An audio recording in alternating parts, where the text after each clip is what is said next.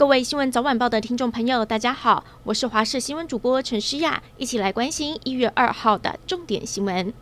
今天是元旦年假的最后一天，疫苗第一季的覆盖率也达到八成大关，不过疫情却没有跟着放假。本来星期天没有指挥中心的疫情记者会，但是却在上午发布了临时通知，由陈时中亲自主持记者会。原因就是台北市的防疫旅馆又出事了，这是一例境外入的个案一七一八一。在十二月十二号入住台北市的一家防疫旅馆，却在进行完十四加七的检疫之后才检确诊，而他住的防疫旅馆隔壁房间就是另外一个确诊个案，按一六九四一，疑似是由按一六九四一传染给按一七一八一，目前判定两个人都是 Delta，高度怀疑是防疫旅馆内的传染个案。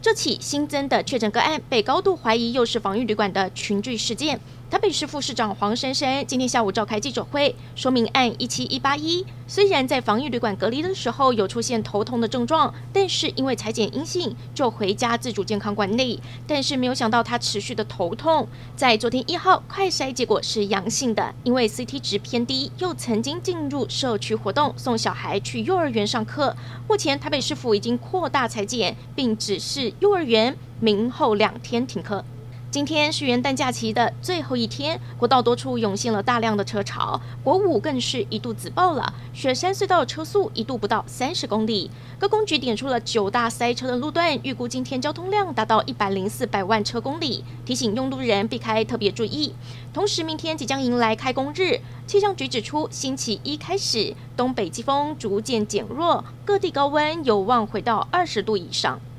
台北市北区一间早午餐店，上午八点多在准备营业的时候，突然瓦斯气爆了，正在备料的老板娘也被烧伤。还好当时有员警在附近巡逻，爆炸瞬间，员警虽然也被吓到了，但是也赶紧和民众合作，将老板娘抬出店外。消防队赶到之后，先将老板娘送医，但是由于店内的一楼天花板和墙面都崩塌。队员只好架铁梯上二楼来灭火，更发现三楼内有房东一家三口，因为门被炸歪，受困在屋内，赶紧将门破坏之后协助他们脱困。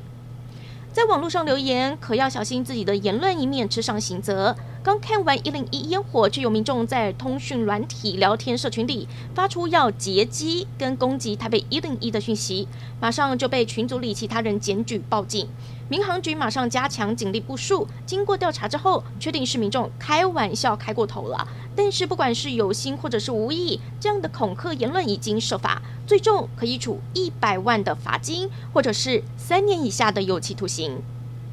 党政消息：高雄市前市长韩国瑜今天下午在台北市大安森林公园举办了新书见面会，吸引了上万名支持者到场。而且为了要卡到离舞台近一点的位置，不少支持者更是从上午就先来占位。但是整场见面会却不见蓝营大咖到场力挺。对此，韩国瑜致辞的时候就说。台湾的希望不是在政治人物的高低，而是善良的人民、草根的力量。随后更与现场的支持者一连合唱了四首歌曲，把现场气氛带到最高潮。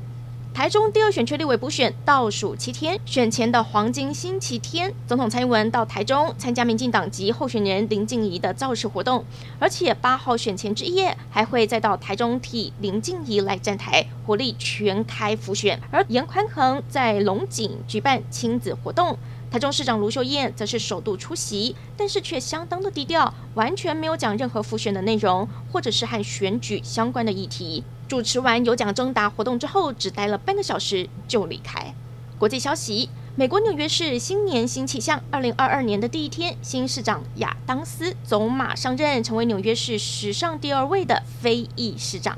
但是因为疫情的关系，新市长就职典礼无法在室内举办，直接改在时报广场。跨完年后宣誓就职，而民主党籍的亚当斯现年六十一岁。踏入政坛之前，曾经担任过警察。由于他的父亲是一名清洁工，亚当斯的蓝领阶级背景也相当受到瞩目。不过，最近纽约市疫情严峻，单日新增超过四万人确诊，住院人数持续增加，也让亚当斯一上任就面临艰困的考验。